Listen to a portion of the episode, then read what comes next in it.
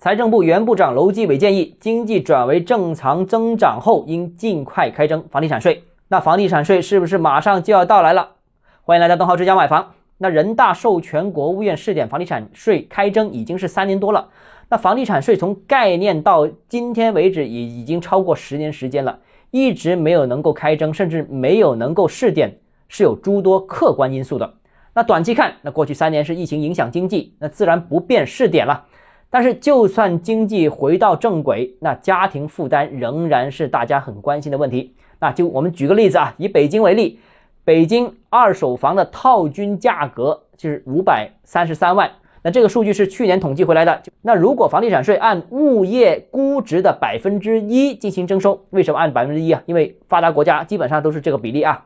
那北京交纳房地产税，家庭平均额为五点三三万每年啊，平平均每个家庭要交五万多块钱一年，也就是说每个月要交税。四千四百四十块钱，那每个月要交这么多的税额，那工薪阶层我估计是喘不过气来的。如果是退休家庭的话，甚至是失业家庭的话，那估计甚至是无能为力。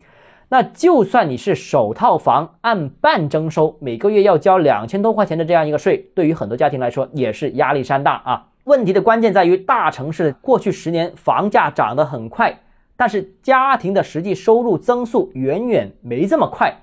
那房子的确是值钱了，但是不等于很多家庭都有钱交这个税。很多人可能会说，首套房可以免征啊，但是如果免征的话，那房地产税能收回来的钱就少很多了哦，因为很多人都不用交税，那就远远不足以让房地产税替代地方卖地收入。